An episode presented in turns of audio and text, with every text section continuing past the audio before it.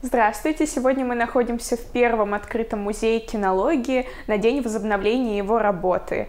И мы хотим побеседовать с действующим кинологом. Меня зовут Николай Королев, я руководитель первого открытого музея кинологии, кинолог с больше чем 20-летним стажем, профессионал, любитель и фанат своего дела. Добро пожаловать в мой музей. Очень приятно. А почему вы выбрали такую профессию? Она достаточно специфическая. Профессия у меня это с детства самого, потому что всегда были рядом собаки, всегда были везде собаки. Мы с собаками с самого детства ходили, гуляли, на площадке занимались, и это со временем приобрело, ну, так скажем, фанатичный настрой. Приходили на площадку, занимались, играли, кусались, искали, делали выборки. Потом дальше была служба в армии, в погранвойсках, тоже с собакой дальше служба Федеральной авиационной службы и тому подобное. И все, все, за все пошел. Без этого уже я себя представить сейчас не могу. Без кинологии, без собак. У самого сейчас дома четыре собаки, плюс на питомнике две, там, поэтому без этого уже себя представить не могу. Я живу этим. Это то, что вот без чего все. Это как воздух для меня. Вот как современному человеку стать кинологом? Для того, чтобы он мог приступить к работе с собаками, ему нужно окончить какое-то учреждение, есть э, ряд дополнительного профессионального образования, как у нас, допустим, колледж кинологический, есть высшее образование, высшее био, би, кинолог-зоолог, кинолог-биолог. Есть э, проще, можно пойти, например, э, кинологом в силовую структуру, и там тебя обучат, отправят на обучение, например, там, если касаемо у нас системы МВД, э, есть три школы, куда могут отправить и обучить, выпустить специалиста, дипломирован, уже подготовлен, обучат и вас, и собаку, объяснят, помогут, расскажут, не вопрос. А можно пойти обучиться в кинологической федерации, например, Союз кинологической организации России, Российская кинологическая федерация. Там тоже есть определенные курсы, где вы можете обучиться и пройти практику уже на площадках дрессировочных, там по месту жительства или в Москве, например, как у нас. Но ведь кинологи, наверное, есть разных специализаций, то есть те, которые э, воспитывают, обучают, дрессируют собак для службы, или те, которые обучают собак для жизни дома, пытаются избавиться от их вредных привычек. Есть ли какое-то подобное разделение по специализациям? Да, безусловно, такое разделение есть. Некоторые люди занимаются чисто коррекцией поведения и послушанием, некоторые занимаются подготовкой а, щенков, например, там, к жизни в городе, социализация, управляемая городская собака и тому прочее. А есть люди, которые все время не останавливаются на месте. Вот, например, как я, да, я пытаюсь познал одно, иди дальше. Вернешься, если что, к другому. Да? И вот ты идешь, идешь, все время совершенствуешься. Потому что а, на самом деле в кинологии а, нету границ. Очень трудно сказать, что я профессионал во всем. Даже кинологи, которые там 30 лет 20, они навряд ли себя могут назвать профессионалом, потому что всегда открывают что-то новое. Занимаясь живым существом, это не механизм который вы изучили, он делает, ну, действует так или иначе. Да? Происходят такие-то такие процессы. Сделал то, пройдет вот это. А животное это другое, потому что каждый день ты что-то новое узнаешь. Каждый день узнаешь какие-то особенности, особенности породы, особенности поведения. А вопросы возникают по коррекции поведения, потому что люди иногда такой с собакой сделают, что приходишь и думаешь, ну что ж с тобой делать, надо что-то придумать. Кинолог это на самом деле очень удивительная профессия, потому что ты все время пытаешься придумать что-то новое. Придумать что-то новое, как бы обмануть собаку, сделать это в выгоде человеку и закрепить то, тот результат, который ты получил уже у собаки. Специализация, допустим, людей, которые занимаются защитным комплексом, да, защитным разделом, которые работают на рукав, вот на дрессировочный костюм, они, как правило, редко занимаются послушанием и наоборот. Ребята, которые занимаются послушанием, редко занимаются защитой. Но вообще так все стараются большинстве своем познать разные ипостаси и заниматься разными вещами. Сейчас вот, например, очень развито направление так называемое канистерапии. Это занятия с собаками, да, с детьми больными ДЦП, реабилитация детей, да, там и прочее, прочее, прочее. Там nosework, да, это, это гражданская дрессировка по поисковой работе, когда собаки ищут запах дегтя, э, там прочее, прочее. У них целый комплекс соревнований даже свой есть. Есть прикладная дрессировка, когда люди занимаются выборкой вещи, выборкой вещи по собственному запаху и тому подобное. То есть дрессировок очень много, разделов очень много. Выбирать только человеку и собаке. Некоторым дано одно, некоторым другое. Но вы занимаетесь в том числе и корректировкой поведения домашних животных, да? Да, да. И сталкивались ли вы с какими-то предубеждениями хозяев, которые как-то неправильно воспитывали собаку, просто потому что вычитали там в интернете? Вы знаете, да, но не скорее потому, что вычитал в, в интернете, а скорее потому, что покупая ту или иную породу, человек подходит к этому бездумно. Например, вот я люблю хаски, да, красивый, на волков похожий. Ой, здорово, здорово, здорово. А то, что с ней надо заниматься, бегать, прыгать, никто не задумывается. Купили собаку, Зачем с ней куда-то идти на площадку дрессировочную или чем-то заниматься? Она и так все знает, она все умная, все умеет. Ну, когда рождается ребенок, вы же понимаете, что пойдет он в детский сад, потом в школу, потом высшее образование. То есть вы планируете обучение ребенка. Почему вы не планируете обучение собаки? У нас отсутствует культура собаководства как таковая. То есть завел и пошел с ней в город, пошел гулять, а собака творит все, что угодно. Ведь все вот эти покусы Стаффордов, Питбуль, ничего нет плохого в этих породах. Это чудесные породы. Отличные собаки, отличные компаньоны, отличные пастухи, поисковики и прочее. Но ведь человек портит эту собаку сам. Только человек может ее испортить. И когда приходит ко мне, например, человек какой-то и говорит, решите мне тут или иной, тот или иной вопрос, он хочет, чтобы это сделал по мгновению волшебной палочки. Знаете как, приехал в автосервис, у меня что-то там шумит. Автомеханик залез, покрутил что-то, перестал шуметь. Вот они хотят так же. И не хотят ничего делать, допустим, самостоятельно. То есть вы должны делать каждый день вот примерно такие-то такие упражнения. Ну, я сделал один раз и не буду больше. И все. И дальше начинаются вот эти все неприятности, покусы и собаки в городе себя ведут ужасно. Ведь явление док-хантеров как таковое – оно же появилось достаточно недавно. То есть, если вспомнить, допустим, мое детство, да, у нас не было такого, чтобы травили собак, потому что граждане не понимали, что где заканчиваются твои права, начинаются права другого гражданина. И было уважение к другим гражданам. То есть, ходили с собаками в наморднике. Если ты знаешь, что собака у тебя агрессивная, на нее оденешь намордник, поводок или строгий ошейник, и пойдешь с ней там в город. Да. Сейчас люди не считают это нужным делать. Да. Собаки выгуливаются без, где угодно, на детских площадках, э, в скверах, где хотят, где хотят, там и гуляют что хотят, то и воротят. Из-за этого некоторые люди становятся стухантерами. Не просто потому, что он не любит собак, а потому что ему неприятно, когда он сидит и смотрит, как там собака испражняется у него там в детской, на детской площадке перед ребенком. Да, хозяину на это как-то по барабану. Поэтому тут, тут огромный пласт. Все федеральные законы, которые у нас есть, которые приняты, да, ну, они как, они приняты, они есть, но они не исполняются. Закон о защите вот это о гуманном отношении к животным вообще пустышка. Потому что, э, ну что такое там, в каждом, в каждом районе должен, должна быть дрессировочная площадка, да? Хорошо, она есть, но там не занимается. Или нет профессионалов определенных. Где выгула шаговой доступности? Их нету, да? Собаке негде выбросить энергию. Собаке никто не объясняет, как выбросить энергию. Отсюда покусывают животных, соседей, хозяев и всего, что только можно. Видел сам, как собака недавно на, на, на днях кусала шину у машины. Человек идет с выгула собаки, то есть он погулял с ним, шел домой, а, собаку увидел других собак, пытается сорваться, уйти. Человек отдергивает собаку. Видимо, собака просто уже понимает, что нельзя реагировать на человека, переключаться на своего хозяина. Она переключается на первое, что попалось. Это была машина. Она вцепилась в шину Логана этого и начала дергать этот несчастный Логан просто за шину. Машина шатается, а это достаточно крупная собака была, Кана Корса. Mm-hmm. То есть тух, взяла и дергает машину, а хозяин ничего сделать не может. Она дергает, кричит, там, матерится, а собака как дергала, так и дергает. Учитывайте, что эта собака шла с выгула, она уже погуляла. Угу. То есть какой выброс энергии может быть на поводке полтора метра? Никакого. Есть ли какие-то нормативы, сколько нужно гулять с собакой, сколько ей нужно там активного бега, сколько ей нужно спать для того, чтобы чувствовать себя хорошо? Как таковых нормативов нету. Э, каждая собака это индивидуальность, как и человек. Некоторые собаки более устают быстро, некоторые менее быстро устают, некоторые любят активные игры, а некоторые любят просто полежать под деревом. Но для нее это тоже выброс энергии, посидеть рядом с хозяином и посмотреть, как птички летают. А, нормативов как таковых нет, собака чаще всего гуляет 2-3 раза в день. Ну, обычно я рекомендую гулять не менее 45 минут. То есть а, активная игра, разминка собаки, активная игра, игра с мячиками, игровыми предметами и тому подобное, заминка собаки и уход домой. Все, 45 минут – это вполне достаточно на один выгул. Есть ли какие-то различия между породными особенностями собак? И, может быть, есть какие-то породы, которые лучше приспособлены к жизни с людьми, к жизни в домашних условиях? Ну, принято считать у нас, что самой универсальной породой является немецкая овчарка. В принципе, я соглашусь с этим, подтвержу это.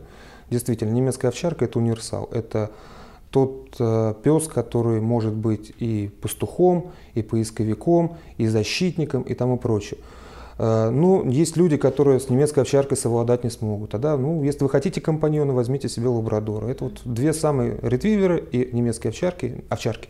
А это самые две распространенные для породы, самые универсальные, скажем так. Ну, сейчас у нас очень много маленьких пород, да. Но это не значит, что с ними не надо заниматься. Если вы завели Йорка, это не значит, что он будет хорошим, добрым. У меня был случай в жизни, когда я забирал Йорка из дома, позвонили семья, говорят, помогите, пожалуйста, у нас он жрет все на свете, он нас всех поел. Я приехал к нему, да, там к ним, это друзья попросили помочь. Приехал, меня встречает семья перевязанных людей, там, как с фронта вернулись, реально. Я говорю, что у вас за зверь-то? Я забыл спросить, что за зверь. Они мне говорят, а у нас вот, зайдите, посмотрите, йоркширский терьер, как в фильме Джерри Ли, да, вот э, сидит посреди кресла, забрал себе целую комнату, сидит довольный, куча мисок вокруг, с другой стороны куча грязи, испражнений и прочего. Я захожу, Йорк, я говорю, пошли давай. Он гулять-то гулять, давай, я ему поводок зацепил, он раз мне в руку. Я, ты что, с ума сошел, дружи? Что мы с ним только не делали. Вот этот пес был с душой кавказской овчарки, или, не знаю, там, немецкой овчарки. Он реально себя ощущал овчаркой. Он, я крутой, пусть у меня челюсть слабая. Он ел всех, пускай он не профессионально это делал, но он кусал всех, кого только мог. И послушание, все стандартные методы, под, подходы к нему не подходили. Но зато когда он увидел, как занимаются защитой большие собаки, у него на глазах было написано «отпусти, давай попробуем». И когда мы начали кусаться, не попробовали покусаться там на рукав самодельный, собака ощутила и выплеск вот этого адреналина энергии, она неделю ходила счастливая. И очень часто я звал ее к себе в центр, да, показывал а, курсантам, да, женщина приезжала и показывал идеальное управление с йоркширским терьером на расстоянии 25 метров, отдельно голосом, отдельно жестом, а потом еще показывал раздел защиты, когда собака защищала, кусала а, фигуранта. Ну, это, конечно, было смешно, фигурант нагибался, да, руку ставил под, под, под собаку, да, но это йоркширский терьер, вот эта маленькая будюка, которой все привыкли, диванно-прикладная собака, да. Такой случай тоже был. А бывают и случаи другие, когда э, огромная кавказская овчарка или там среднеазиатская, немецкая овчарка, неважно, там она ничего не хочет, она хочет сидеть и смотреть на цветочки, да, там вот реально бывают такие, мы их романтиками называем между собой. Такие собаки тоже существуют. На самом деле, мне кажется, это очень большая проблема, которую вы затронули, то, что люди, которые заводят маленьких собак, они считают, что чем меньше собак, тем меньше проблем. И в итоге совершенно не занимаются их воспитанием, а, поэтому, когда такие собаки приходят в клинику, вся клиника стоит на ушах, да. эти собаки всех кусают, в том числе врачей, они пытаются убежать и ведут себя просто отвратительно. Они начинают нападать на других собак, которые также пришли в клинику, и просто ничего не могут с этим сделать. А хозяева считают, что это ну... Да, хозяин у нас как? У нас общество потребления. Хозяин считает, если я заплатил деньги, ну давайте, ребят, как хотите, так и действуйте. А элементарные вещи, даже собака не знает, что такое намордник. Этот намордник ей никогда не одевали. Она его не видела, не знает. Да? А ветеринары, я скажу, это практически наши коллеги в области кинологии, потому что они уже прекрасно знают, какой собаке стоит подойти, какой, какой нет, да? какой стоит производить манипуляции, какой нет. Да? Ну да, ветеринары очень часто жалуются и удивляются, когда, допустим, профессионал приходит, и собаку укладывают, да, там с намордником, все красиво, держат, да, им приятнее работать так. А когда такие неуклюжие, да, какие-то приходят, сделать им чего-нибудь, приводят какого-нибудь монстра, да, и там пытаешься с ним что-то сделать, конечно, это не очень приятно. Ну, это я, как вам сказал, это отсутствие культуры собаководства. Завели маленькую собачку, не любую собачку завели, неважно, маленькую, большую, с ней заниматься не надо, мы так, все у нас и так получится, да. Это не совсем правильная точка зрения. А есть ли какой-то минимум для занятий с собакой? Вот, например, если человек завел первую в своей жизни собаку, никогда с ними не имел до этого дела, ну вот просто у него душа к этому лежит, он хочет начать заниматься, но вот не знает с чего. Какие-то есть базовые упражнения на послушание? Да, конечно. А, базовые упражнения, самое основное, это если человек завел собаку, а, узнайте, пожалуйста, где у вас находится дрессировочная площадка ближайшая. Да? Дрессировочной площадки достаточно много, да, их, они крупные, разные есть, разные инструктора. Вот я как говорю, вы сначала проедетесь по площадкам, посмотрите, пообщайтесь, поговорите с людьми, с инструкторами, посмотрите на те или иные породы, выберите для себя что-то. Да? Это называется подбор щенка, да? Под, подобрать щенка уже и дальше прийти к конкретному инструктору на подготовку. Самая простая подготовка – это воспитательная дрессировка, когда мы объясняем щенку, что такое хорошо, что такое плохо. И попутно мы ему говорим, сделай то, сделай это, сделай то, сделай это. Потом он переходит, допустим, в группу там, общего послушания, общего курса дрессировки и так далее и тому подобное. Можно идти там дальше в поиск, еще что-то. Собака – такое существо, которое все время должно быть в тонусе и все время должно а, быть чем-то занято. Мозги у собаки должны вот именно заниматься чем-то, потому что приходит собака, а весь дом, всю мебель сожрала в доме. Ничего там не помогает. Воспитанный, он там общий курс знает, все здорово, он классно себя ведет, именно там сидеть, лежать, стоять, да. А вот касаемо, как вести себя дома, когда хозяев нету, он не знает. Опять же, это все из-за отсутствия выплеска энергии. Покажи хозяину, как правильно играть, вот он вышел с утра, 45 минут своей прогулялся, поиграл с собакой мячиком или игровым предметом, вернулся, собака полдня спит нормально. Мертвый спит, потому что а, энергия выплеснула. Зачем мне этот диван трогать? Я и так устала. Примерно так мыслит собака. Угу. Есть же собаки, которые вообще не выходят из дома, ну, в том числе маленькие. Да, да, это... Это отдельная проблема из-за того, что дома часто покрытие, там, плитка или паркет, они скользкие для собак, и поэтому они меньше двигаются, меньше Конечно. бегают, чем Они открыто. меньше двигаются, они меньше бегают. И отсутствие социализации. Они не знают, что такое социум. Выведи их на улицу, для них это... Ну, равносильно, что нас с вами на Луну выпустить сейчас. Это, что тут делать, что мы тут будем чем будем заниматься. Это для собаки то же самое. Мало того, что покрытие, да, покрытие, это непонятно, что такое трава, о, я никогда не видел этого, да, там собака так примерно мыслит. Но и, а что такое автобус? Ой, машина проехала, кто-то пролетел, ужасная птица пролетела. Для них это огромная проблема. Это тоже э, маленькие собачки, которые ходят дома в лоточек, да, и никуда дальше не лазят, когда их вытаскиваешь на дачу куда-нибудь для них это стресс огромный. И очень часто тоже звонят друзья, говорят, слушайте, у меня там собака была, да, там, допустим, всю жизнь там на лоточек ходил, там какой-нибудь, там, не знаю, йорширский терьер, к примеру, условный. Вот мы на даче выехали с друзьями шашлыки, он тут у меня в обморок падает, и вообще ему плохо, ужасно. Что с ним такое, к ветеринару бежать? Он у тебя мир не видел-то вообще, он не знает, что это такое. А вот какой возраст э, начало социализации щенка. Вот если взяли щенка, его как бы отделили от матери и от остальных щенков, а, какое-то время с ним еще нельзя гулять, потому что он слишком маленький.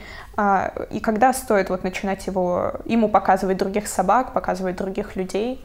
Я не помню автора. В одной из книг мне понравилась очень фраза, которую я навсегда запомнил. Также задали вопрос, а с какого возраста лучше заниматься собакой.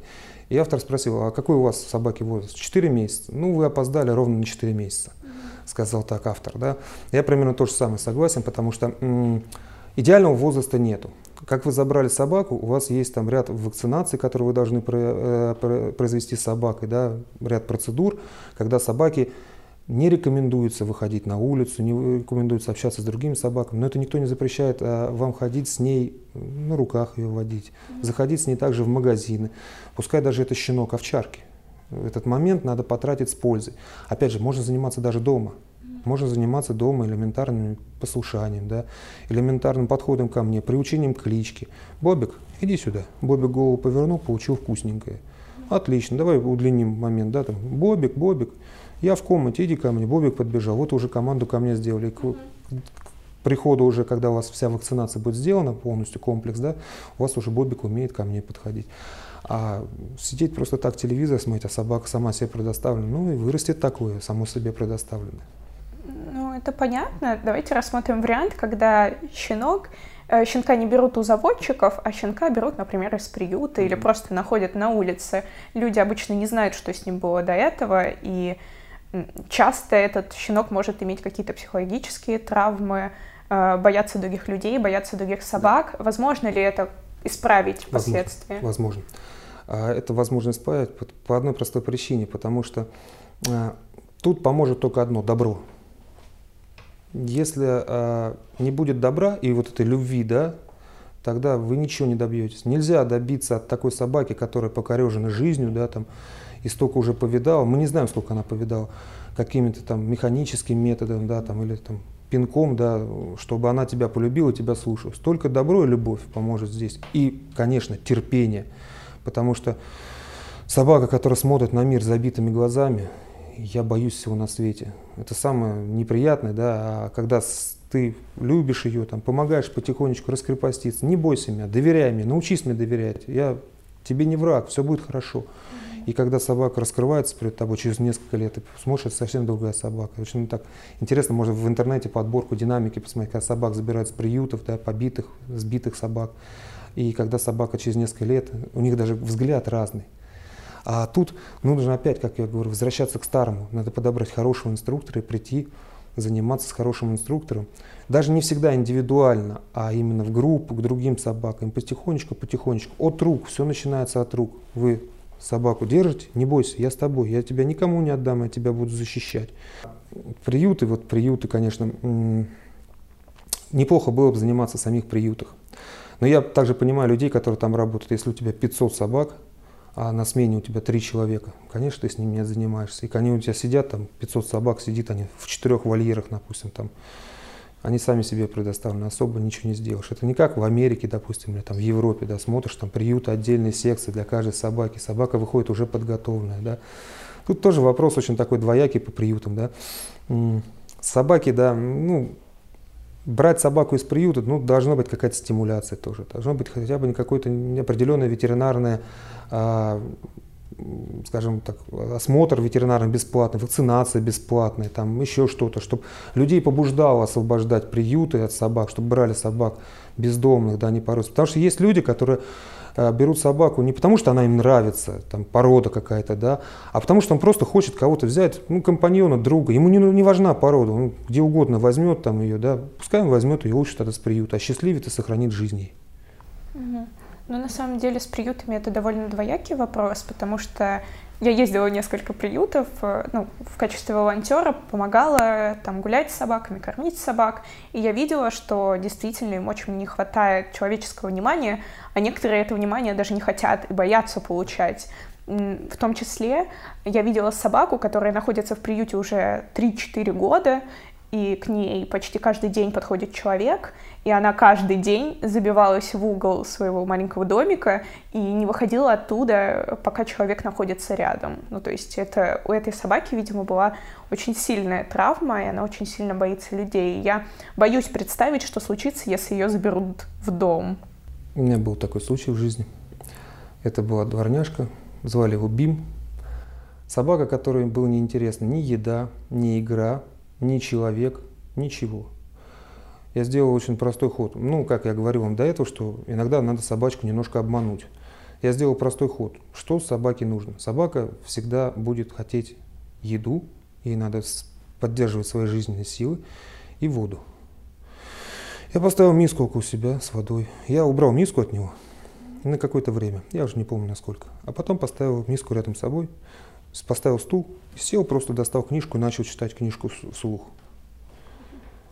Не захотел попить. Я забрал миску, ушел. Вернулся через пару часов. Сел, опять начал читать книжку. Через какое-то время я ему стал вообще не интересен. Он видит, не обращает внимания, что-то там гробит, рассказывает какой-то там стихи читает. Он вышел, попил воду. Я сказал, молодец, тихо, спокойно. Оставил миску, ушел. На следующий день делал так же. Постоянно с миской приходил, уходил, уходил. Через некоторое время собака мне начала доверять. Подошел, понюхал. Я, молодец, здорово. Хочешь вкусненькое? На кусочек мясушка. Взял, это молодец, здорово. Я не форсировал события, очень спокойно действовал. Я даже сейчас интонацию вам показываю, ту же самую, как я с ним разговаривал. Да? То есть абсолютно спокойно, расслабленно, прям я флегматичен, вообще меланхоличен, и ты тоже такой же. Вот. И через какое-то время это был замечательный пес, он ушел а дальше, поехал страусиную ферму охранять. И проявил себя как замечательный пастух. Опять же, изменились, у собаки изменился взгляд, собака совершенно по-другому. Когда собака видит, что нет угрозы, меня никто не будет бить, а меня любят, холят или леют, она понимает, что бояться нечего, все будет хорошо. А как он стал пастухом, это, это он сам выбрал себе такую профессию, начал гонять страусов, там, загонять их в загоны. Молодец, хороший пес. Бывает ли какой-то возраст, после которого собаке уже очень тяжело адаптироваться под новые условия и начать доверять человеку? Да, этот возраст может быть в любую секунду, в любое время, потому что ну, так вот, если очеловечивать и говорить, да, представляете, там, живете там с человеком, потом раз человек уходит и говорит, все, я ухожу, да, ну, естественно, плохо, на душе там как-то неприятно. Вот так же переживает и собак. Для собаки мы, как помните, у Канандоля, да, написано, что для собак, для человека, человек для собаки это Бог. Вот и все. Бог и то существо, ради которого он, он, оно живет. а тут раз Бог тебя бросил, и то существо, ради которого ты живешь, тебя тоже бросило, да, что делать дальше? Непонятно. И пока ты начнешь доверять другому существу, да, которое тебя взяло, да, там, может пройти определенный срок. На это, на это надо как бы рассчитывать и к этому готовиться. А вот как вы считаете, если люди, например, берут щенка с улицы, из этого может выйти что-то хорошее? Потому что мы ведь не знаем, какой у него был предыдущий опыт – мы не знаем, как он будет вести себя дальше, мы не знаем даже, каким он вырастет по размеру. Не знаем, абсолютно не знаем. Но мы можем вложить в него и добиться максимума, который ему э, присущ, скажем так. То есть, допустим, если брать систему там, служебного собаководства, есть ряд критериев для щенка, которые нам показывают, на что он способен в дальнейшем. Да? Ну, вот, как мы показывали сегодня, например, поиск, да, там, поиск взрывчатых веществ, целевых веществ как таковых. Да? Тут уже не получится, допустим, с той же собакой с приюта или там дворняжкой с улицы сделать такой маловероятно, скажем, не то, что не получится, а маловероятно, а сделать из него нормального компаньона, то есть чтобы он слушался вас, с вами дружил, и было ему интересно и вам комфортно. Это возможно легко достаточно. То есть сто процентов вы это сделаете. Если у собаки нет, конечно, какой-то зооагрессии, социальной агрессии и тому подобное. Да? То есть Э, выполнить это возможно. Да? Но, а дальше надо смотреть по собаке, да? потому что иногда собаки раскрываются в процессе элементарной подготовки, элементарной дрессировки. Они раскрываются и говорят, допустим, ну, а давайте мы понюхаем, мы хотим там искать что-то, да, там, давай попробуем. Получилось, не получилось. Получилось отлично, не получилось, мы ничего не потеряли. А когда готовят служебных собаках, тоже как-то проверяют, профилируют для того, чтобы они могли заниматься оптимальным для себя делом, да? Да, да. Инструктор, точнее группа а, скажем так, специалистов, проводит ряд тестов, есть критерии оценки собаки, есть, скажем, требования к щенку, к подростку, к взрослой собаке. Смотрят специалисты, собираются, и комиссия решает, куда эту собаку направить, куда она больше подходит. Собака более агрессивная, более такая недоверчивая к людям, ну, удобнее ее было поставить в караульную службу или, например, там патрульно-постовую службу. То есть службы, где нужна челюсть, мощная челюсть и недоверие к посторонним. А собака, которая всем интересуется, да, там что-то нюхает, все интересно, куда кто что пошел, ну, наверное, ее будет интереснее поставить в целевые вещества, чтобы искала целевые вещества, наркотики, взрывчатку и тому подобное. Да, смотреть надо и выбирать. Тут нужно собирать хорошую комиссию, хороших специалистов, опытных, чтобы как на глазок уже понимали, что куда пойдет дальше. Встречались ли вы на своей практике с собаками, которые необучаемые, ну то есть вот, которые пришли с плохим поведением и с таким же поведением ушли, потому что с ними ничего не, невозможно было сделать? Я, честно говоря, очень люблю для себя самые потерянные и такие ужасные случаи, да. То есть чем хуже себя ведет собака, тем мне это интереснее, потому что тем больше вариантов я могу применить к тому, чтобы решить эту проблему. То есть мне это намного интереснее, чем просто там ко мне пришла идеальная собака, и я там что-то сделал, пару манипуляций с ней, она перестала там грызть тапочки. Чем больше хуже случай, тем мне интереснее. А нет, любая собака, она обучаема. Это все процессы возбуждения и торможения, которыми управляет кинолог и работает. Это пульт управления у кинолога в руках, и он просто действует так, как ему удобно. А, а какие методы вообще используются в современной кинологии? То есть просто кинологи пытаются сформировать условный рефлекс у животного с помощью подкрепления положительного, да? Да, да. да. У нас ничего практически не меняется, да. Это контрастный метод, лакомство, механическое воздействие, механическое воздействие, вкусопоощрение, игровой метод, подражательный метод, универсальный метод, метод наталкивания, метод подлавливания и тому прочее. Да. Единственное, у нас некоторые кинологи забывают, что в тот же самый механический метод дрессировки, когда мы делаем определенные манипуляции собакой, рывки, например, команда сидеть, что он разделяется на три части.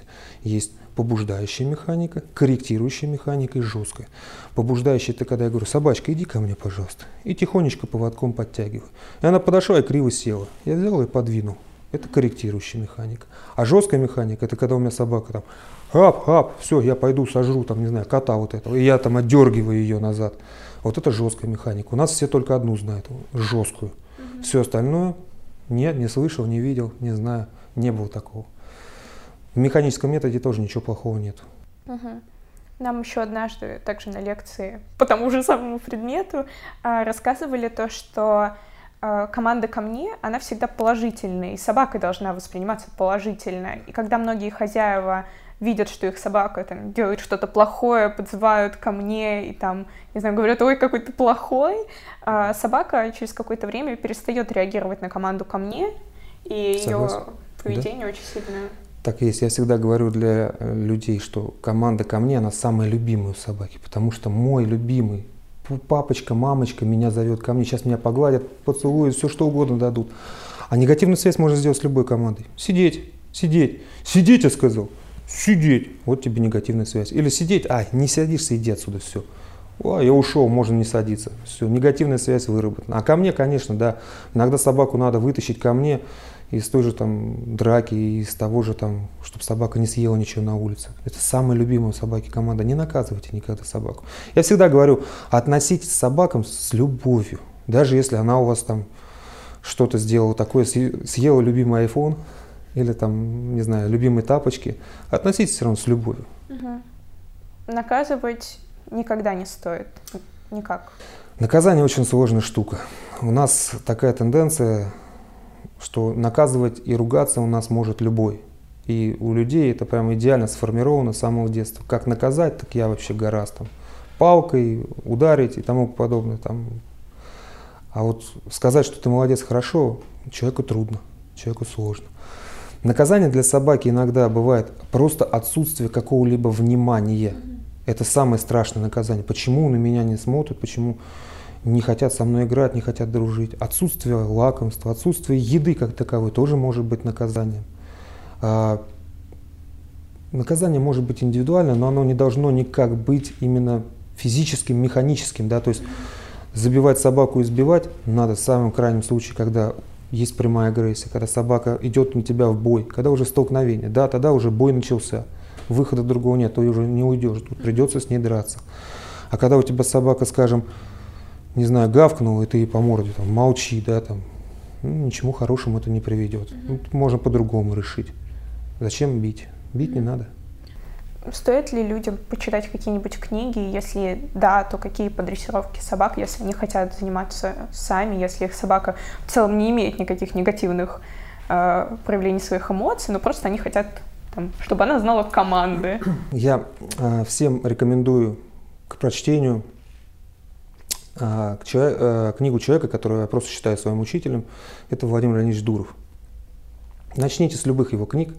В соседнем зале, э, зале у нас полное собрание сочинений прижизненные его. Э, выкладываем это все в интернет, все это есть в электронном виде в том же паблике музея. Да, там. А, прочтите самой простой книжки «Мои звери», где Владимир Леонидович описывает, как он дрессировал там, котов, козлов, ворон, голубей и прочее, прочее, собак. Прочтите это, почитайте, с какой любовью это написано. Там же написано все простым текстом. Это книга для детей. А дальше уже перейдите на более серьезные книги. Там мой опыт зоопсихологии, да, 40-летний опыт. Человек описывает реально очень интересный опыт. Прочтите Владимира Леонидовича Дурова, человека, который является родоначальником, по сути дела, нашей всей дрессировки. Ведь слова такие, как жестикуляция, это все ввел он. По вкусу поощрения, да, это все он ввел. Часть механического метода дрессировки тоже он переделывал есть такая книга, что значит быть собакой, может быть, вы не слышали, и там ученый э, научил собак заходить в томограф для того, чтобы сканировать их мозг. И там было очень много экспериментов, и вот один из них запомнился мне больше всего, когда он изучал, какой из поощрений сильнее э, вызывает отклик у собак. И он выявил, что э, поощрение вкусняшкой иногда равноценно поощрению благодарностью человека, вниманием человека. А для некоторых собак внимание их хозяина было даже более значимо, чем еда. Видели ли вы проявление этого феномена на своей практике? Да, я такое видел, с таким сталкивался. Это не так часто бывает, да.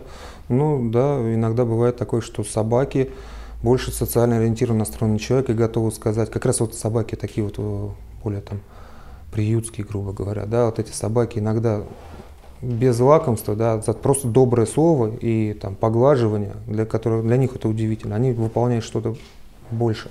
А если совместить все эти методы в один, то есть собаки сделать такое мега поощрение, то есть мы сделаем с вами как? Мы разделим наше занятие, объясним себе занятие, что по пятибалльной шкале по школьной шкале. От 3 баллов до 5, где тройка там не очень хорошо, не удовлетворительно, двойка плохо, да, четверка средняя и пятерка отлично. Мы ставим задачу с вами сделать собака что-то и выставляем собаке оценку. И за этой оценки мы начинаем подкреплять собаку. То есть как мы захотим подкрепить. Да? На пятерку я ей дам, там, не знаю, я буду ее целовать, поднимать, там, все делать, что ей нравится, обнимать ее, там, дам мячик, дам игрушки, и мы пойдем гулять долго-долго в любимые поля. А на четверку я сделаю что-то по-другому, да, там, уберу там выгул в любимых полях. Вот такая вещь есть, да. А самый простой вариант вкуса поощрения собаки, да, еда, фактор еды для собаки крайне важен. Сейчас вот я, э, если занимаюсь, допустим, я говорю фактор миски. Это так называемое ожидаемое подкрепление. С этим мало кто работал. И мне вот удивительно, что люди почему-то до этого не додумались. Ведь ничего нового не придумывается, по сути дела. А фактор миски – это не важно, как ваша собака сделает упражнение, когда вы работаете с лакомством, да, то есть для собаки это пироженки, да, но даже если она не сделала что-то, вечером она эту миску получит все равно, даже если она ничего у вас не сделала. А вы сделаете так, чтобы она получила эту миску за что-то. Адрес музея и ссылку на паблик этого музея мы оставим внизу. Обязательно подписывайтесь, ставьте лайки и любите своих собачек.